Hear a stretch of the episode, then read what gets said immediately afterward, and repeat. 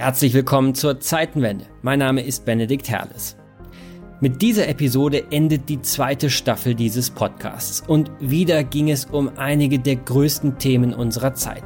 Zum Beispiel um die Zukunft Europas und des Nahen Ostens. Wir sprachen über die Parteienlandschaft in diesem Land, über die Geldpolitik der EZB, über Medien, über Quantencomputer und natürlich immer wieder über den Kampf gegen den Klimawandel.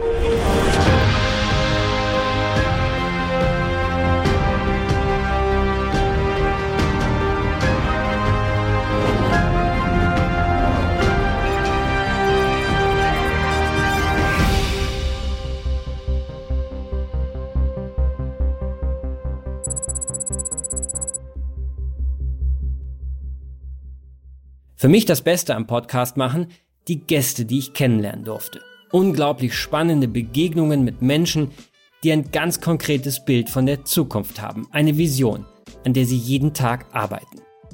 Dabei waren Startup-Gründer wie Jan Götz, der mit seinem Unternehmen IQM am Quantencomputer feilt.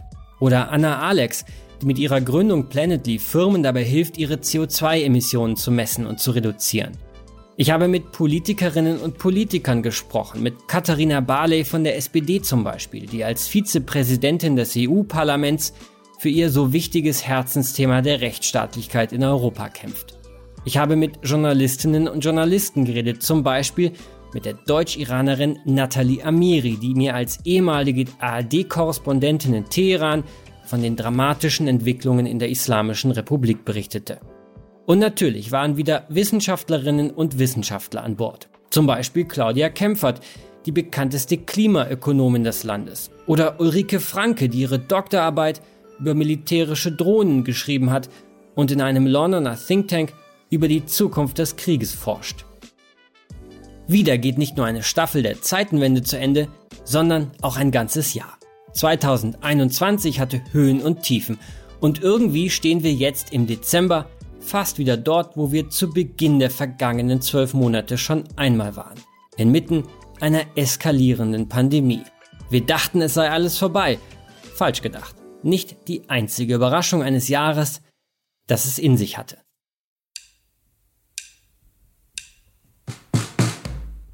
Liebe Mitbürgerinnen und liebe Mitbürger, was für ein Jahr liegt hinter uns. 2020 ist etwas über uns gekommen, womit die Welt nicht gerechnet hatte. Die Coronavirus-Pandemie war und ist eine politische, soziale, ökonomische Jahrhundertaufgabe. Diese Tage und Wochen, da gibt es nichts zu beschönigen, sind schwere Zeiten für unser Land. Und so wird es auch noch eine ganze Weile bleiben. Es wird noch eine ganze Zeit an uns allen liegen, wie wir durch diese Pandemie kommen. Der Winter ist und bleibt hart. Hard to tell.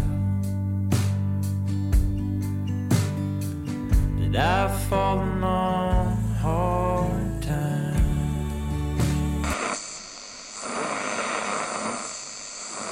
This is my country, my damn country. Give me my country, you can keep the rest. All of us here today do not want to see our election victory stolen by emboldened radical left Democrats, which is what they're doing. your boots, you rhinestone fraud. I know that everyone here will soon be marching over to the Capitol building to peacefully and patriotically make your voices heard. It is hard to put into words what exactly we witnessed today because we've not seen this before. The events in Washington have taken a violent and tumultuous turn in the past few hours. Gestern Abend stürmte eine wütende Menge das Kapitol in Washington, als dort der Wahlsieg des Nachfolgers Biden bestätigt werden sollte.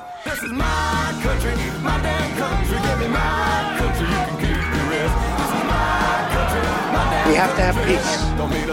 So go home. We love you. Very special.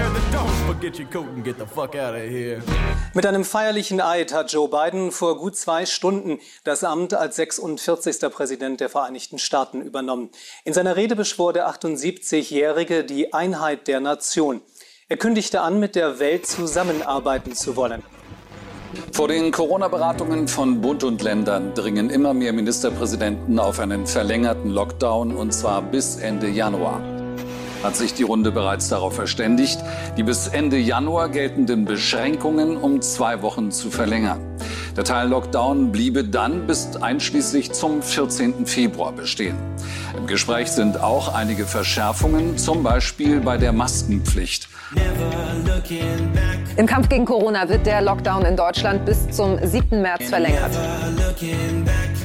Bis zum 28. März sollen Beschränkungen noch aufrechterhalten werden. Immer mehr Bundesländer weichen von der jüngst beschlossenen Corona-Notbremse ab.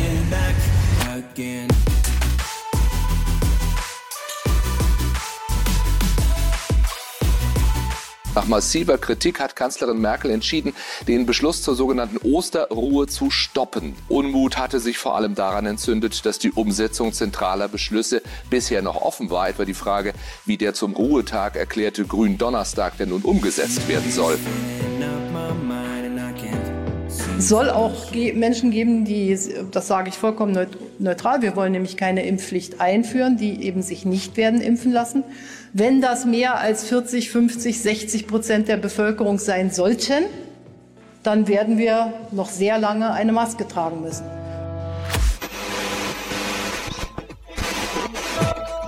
Wrote this song for all my no good friends who's just getting by, just like me. Der Start der Impfkampagne war schwierig äh, und im Nachhinein hätten wir noch mehr und klarer Erwartungsmanagement machen müssen.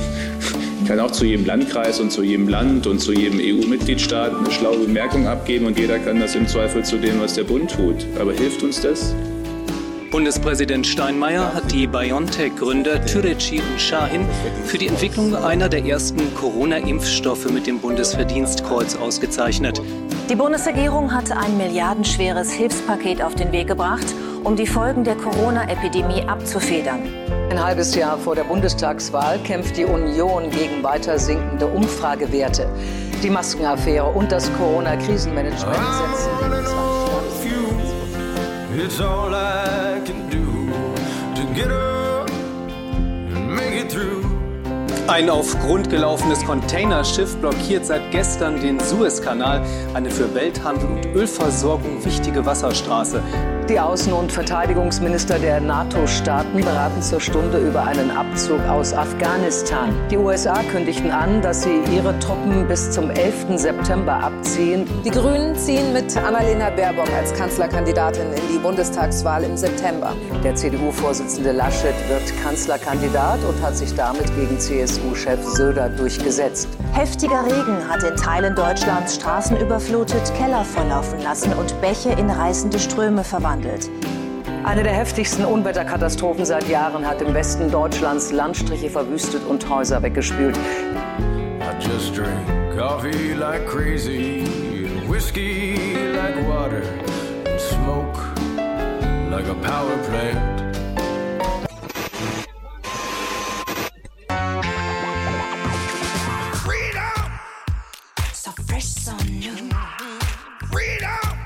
Infolge sinkender Corona-Infektionszahlen nehmen immer mehr Bundesländer Einschränkungen zurück.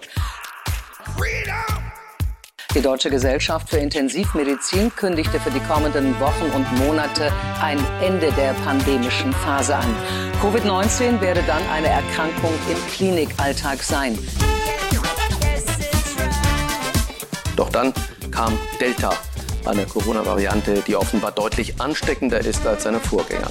Die Delta-Variante des Coronavirus breitet sich weiter aus. Deshalb fordert die Opposition von der Bundesregierung eine bessere Vorbereitung auf den Herbst. Das Planungsversagen dürfe sich nicht wiederholen, warnte Grüne.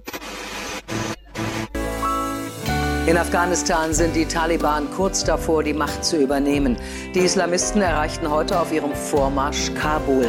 Nach eigenen Angaben drangen sie in mehrere Bezirke der Hauptstadt vor und nahmen den Amtssitz von Präsident Ghani ein. Einige klammerten sich am Fahrwerk fest, obwohl die Maschine bereits gestartet war.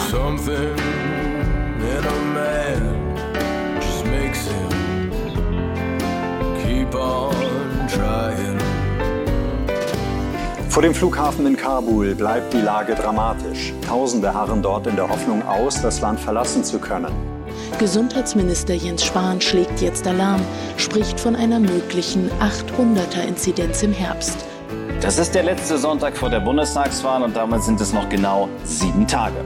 Jens Spahn hat bei internen Gesprächen vom Ende der sogenannten epidemischen Lage gesprochen. Nach der Bundestagswahl zeichnet sich eine schwierige Regierungsbildung ab. Die SPD wurde mit deutlichen Zugewinnen stärkste Kraft, gefolgt von der Union, die auf ein historisches Tief stürzte. Die Grünen erzielten ihr bisher bestes Ergebnis bei einer Bundestagswahl. Angesichts der Corona-Lage in Deutschland ist nun auch eine generelle Impfpflicht kein Tabu mehr. drive.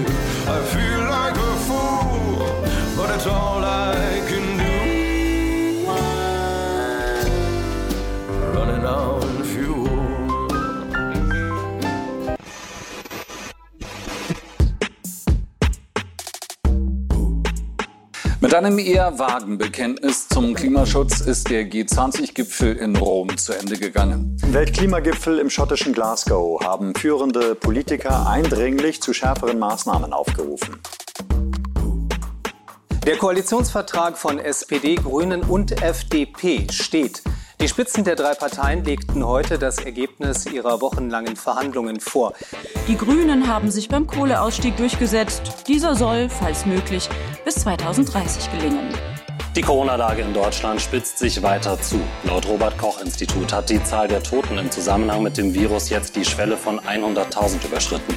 Ich schwöre, dass ich meine Kraft dem Wohle des deutschen Volkes widmen, seinen Nutzen mehren, Schaden von ihm wenden das Grundgesetz und die Gesetze des Bundes wahren und verteidigen, meine Pflichten gewissenhaft erfüllen und Gerechtigkeit gegen jedermann üben werde. Viel Glück für Ihre Aufgabe. Die neue Omikron-Variante des Coronavirus ist offenbar auch in Deutschland festgestellt worden. Weitere Bundesländer verschärften inzwischen ihre Corona-Verordnungen. Beschränkungen wurden ausgeweitet und Weihnachtsmärkte wieder geschlossen. Es wird befürchtet, dass Omikron noch ansteckender ist und Impfungen weniger gut dagegen wirken. Der geschäftsführende Gesundheitsminister Spahn und der Chef des Robert Koch Instituts Wieler zeichneten heute ein düsteres Bild. Die Welle müsse unverzüglich gestoppt werden, um eine Überlastung des Gesundheitssystems noch abwenden zu können.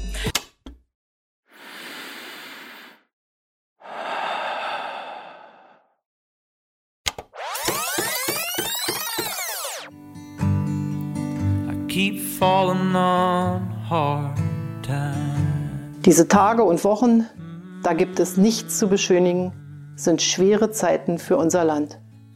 Und so wird es auch noch eine ganze Weile bleiben. Es wird noch eine ganze Zeit an uns allen liegen, wie wir durch diese Pandemie kommen. Der Winter ist und bleibt hart, hart, hart, hart, hart, hart, hart, hart, hart. Es ist wohl nicht übertrieben, wenn man feststellt, wir alle haben uns die Weihnachtsferien erneut mehr als verdient. Aber vorher gibt es jetzt noch einen kleinen Rückblick auf diese Staffel. Am Ende jeder Folge der Zeitenwende, treue Zuhörer werden es wissen, frage ich meine Gäste immer dasselbe. Wie stellen Sie sich das Jahr 2051 vor? Warum genau dieses Jahr? Das ist erstens die Mitte des Jahrhunderts. Das sind zweitens noch genau drei Jahrzehnte. Und das ist drittens das Jahr, in dem ich in Rente gehen werde. Zumindest Stand heute und wenn ich den Briefen der deutschen Rentenversicherung glaube. Und natürlich interessiert es mich brennend zu erfahren, in was für einer Welt ich meinen wohlverdienten Ruhestand verbringen werde. Wie schon in der ersten Staffel hat die letzte Frage nicht selten die spannendste Antwort im ganzen Interview hervorgebracht. Meine Gäste hatten einige wirklich bemerkenswerte Prognosen mitgebracht und eines teilten sie fast alle, einen unerschütterlichen Optimismus. Mir persönlich ging es so, dass ich aus fast jedem Gespräch mit einem guten Gefühl herausgegangen bin. Die Zeitenwende, der Podcast für alle, die an ein besseres Morgen glauben. Und auf eine kleine Auswahl dieser optimistischen Visionen möchte ich jetzt einmal zurückschauen. Gönnen wir uns am Ende dieser Staffel und am Ende dieses Jahres eine ordentliche Portion Zuversicht. Wir können sie gebrauchen. Schauen wir also frohen Mutes zurück in die Zukunft.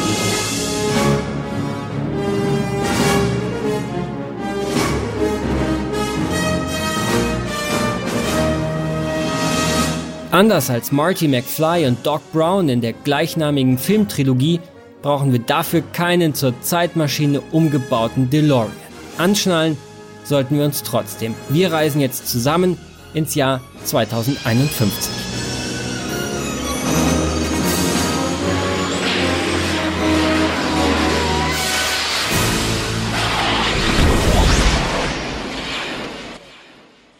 Begonnen hat diese Staffel mit einem der bekanntesten Journalisten des Landes, Gabor Steingart. Ich habe ihn auf seinem Medienschiff der Pioneer One in Berlin besucht, im schwimmenden Podcaststudio, in dem er jeden Tag sein Morning Briefing aufzeichnet, habe ich mit ihm über die wirtschaftliche und weltanschauliche Lage der Redaktionen dieser Republik gesprochen. Wie viel Haltung darf sein? So lautete der Titel der Episode. Denn der sogenannte Haltungsjournalismus ist Zeitgeist und Steingart kritisiert das. Aber von negativen Aussichten will er nichts wissen. Also auf jeden Fall bin ich insgesamt positiv gegenüber der Zukunft eingestellt. Warum? Weil alle diese dystopischen Annahmen sich als nicht, nicht, nicht, nicht bewahrheitet haben. Muss man einfach sehen. Äh, weder ist die Menschheit verhungert, ähm, noch ist sie am Atommüll und am Atomtod gestorben. Ähm, also einfach nichts von unseren. Äh, der saure Regen hat die Wälder nicht entlaubt. Äh, warum? Nicht, weil die Befürchtungen falsch waren, aber weil wir Menschen sind und, und äh, smart reagiert haben auf all diese Dinge. Und insofern werden wir auch dann im Jahr 2051 in ihrem ersten Rentenjahr nicht in einer, in einer Welt von Plastikmüll, äh, senkender Hitze und äh, verendenden Tieren äh, leben. Auf gar keinen Fall. Dafür ist der Mensch zu schlau.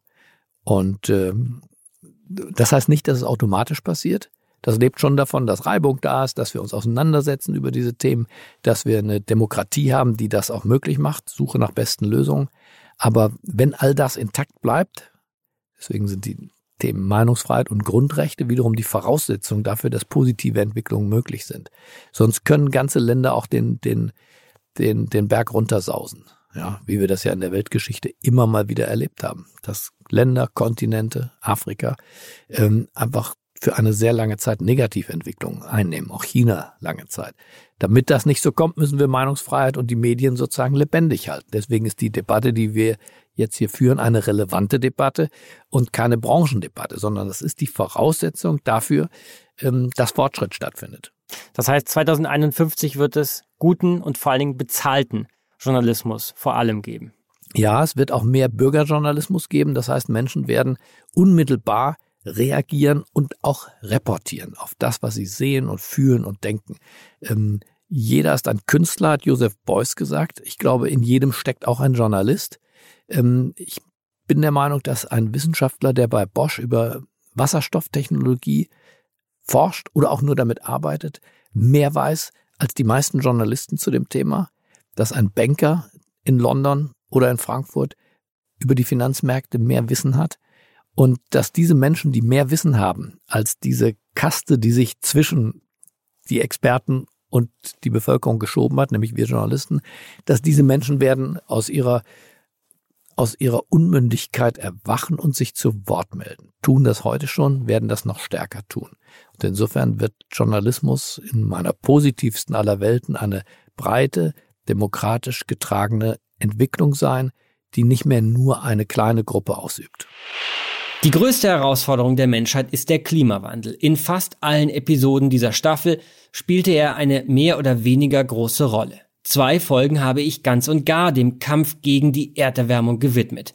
Mit dabei war unter anderem die Klimaforscherin Friederike Otto von der Universität Oxford. Sie beschäftigt sich mit der sogenannten Attributionswissenschaft. Das heißt, Sie analysiert, in welchem Ausmaß Naturkatastrophen wie Hurricanes oder Dürren auf den menschengemachten Klimawandel zurückzuführen sind. Doch auch Otto lässt sich ihren Optimismus beim Blick auf die Mitte des Jahrhunderts nicht nehmen. Ich bin ein hoffnungsloser Optimist. Ähm, insofern denke ich, dass wir also im Jahr 2051 kurz davor stehen, tatsächlich dem Netto Null global nahe zu kommen, dass wir also ganz, ganz eindeutig die Kurve der Emissionen rumgedreht haben. Und vor allem hoffe ich und denke ich, dass sich deutlich mehr Fantasie durchgesetzt hat bei dem, was, äh, wie, wie wir unsere Städte designen, wie wir Mobilität und Wohnen denken und dass eben Innenstädte nicht mehr für Autos gebaut werden, sondern dass unsere Städte und Dörfer so anders aussehen, als, als wären sie für Menschen gebaut worden. Also das, das ist was, was ich was ich im Moment noch extrem vermisse, aber was ich denke, das ist was, was wir in den nächsten, in den nächsten 30 Jahren auf alle Fälle hinkriegen.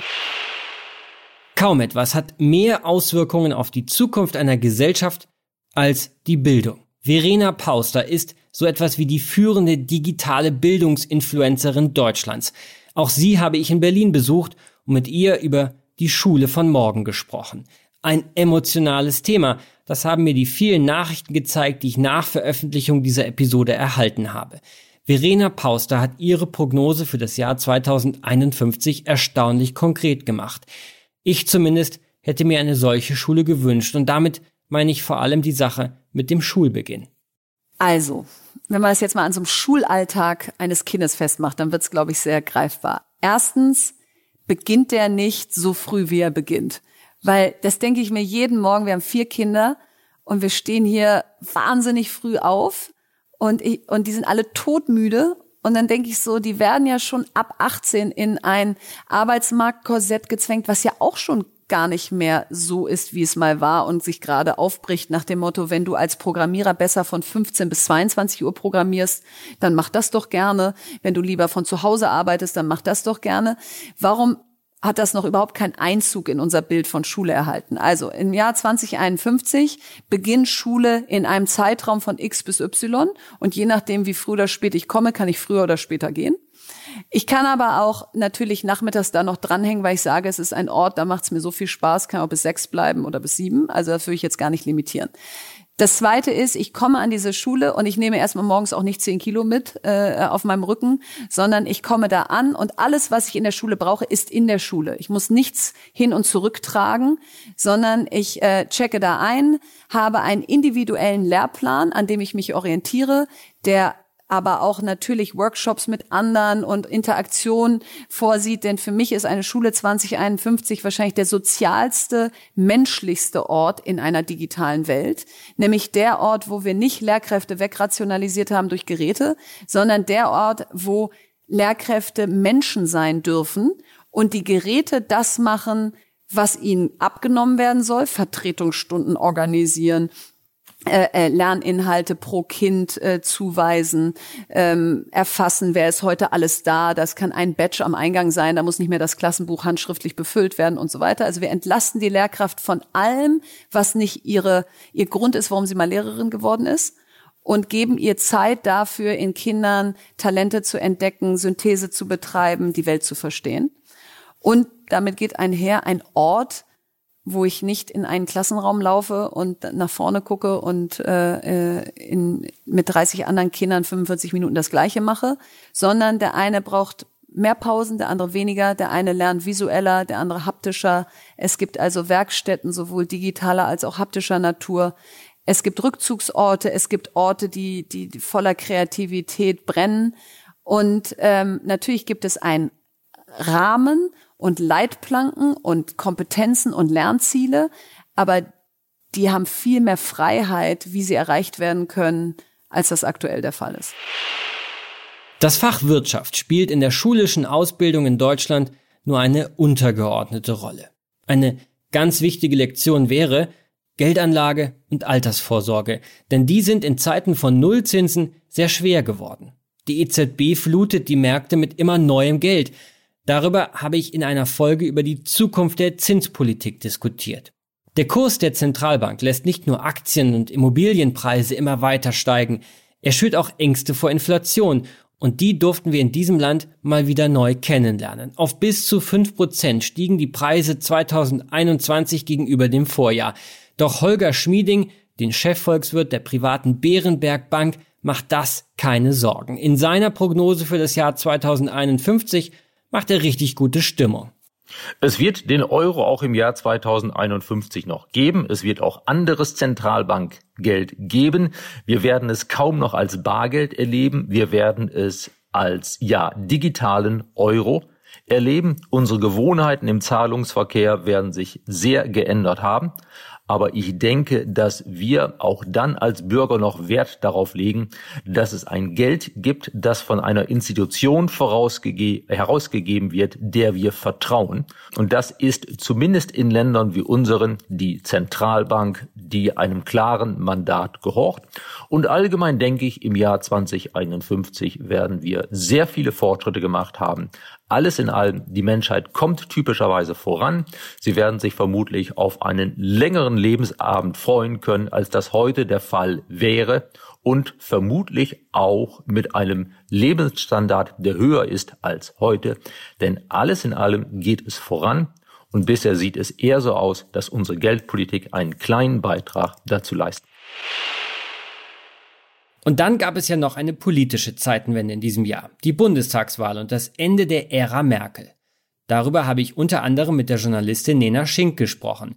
Sie ist Bestsellerautorin und Host der Talkshow Viertel nach acht bei Bild TV. Ihr Sender provoziert und auch Nena mag steile Thesen. In unserem Gespräch konnte sie sich einen Bundeskanzlerkandidaten Christian Lindner vorstellen. Ich habe anschließend um eine Kiste Wein dagegen gewettet. Mal sehen, wer da am Ende gewinnt. Nenas Sicht auf die Mitte des Jahrhunderts ist aber in jedem Fall sehr hörenswert. Es wird mehr direkte Abstimmungen geben.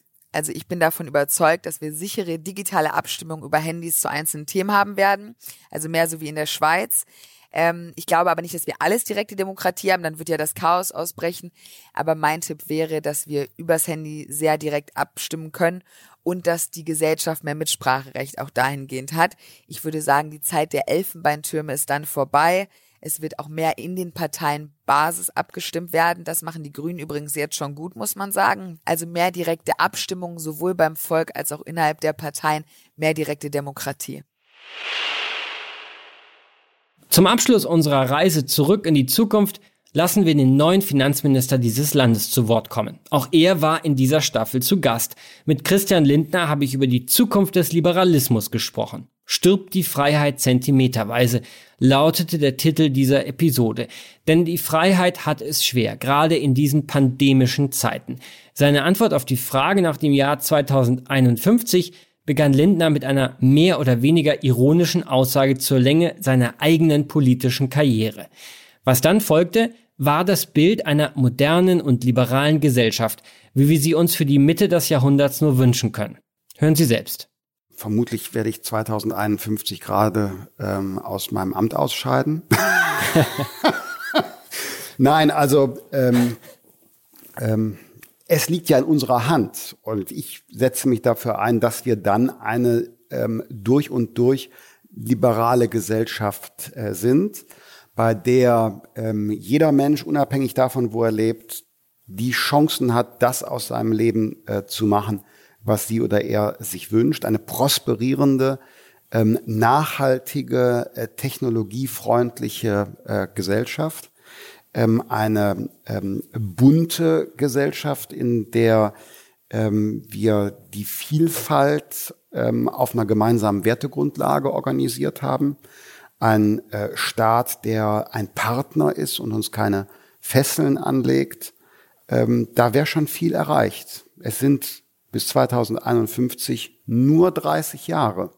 Wenn wir jetzt mal zurückblicken, 30 Jahre ist 1990. Ähm, das ist für grundlegenden gesellschaftlichen, technologischen und wirtschaftlichen Umbau drei Jahrzehnte gar nicht so viel Zeit. Also müssen wir jetzt anfangen, an der Vision zu arbeiten. Mit dieser geballten Ladung Optimismus sollten wir die vielen Zeitenwenden angehen, die noch vor uns liegen. Christian Lindner hat recht, wenn er sagt, 30 Jahre sind nicht viel. Machen wir das Beste aus ihnen.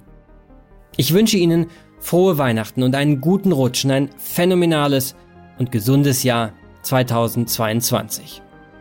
Mein Name ist Benedikt Herles und ich bedanke mich ganz herzlich fürs Zuhören.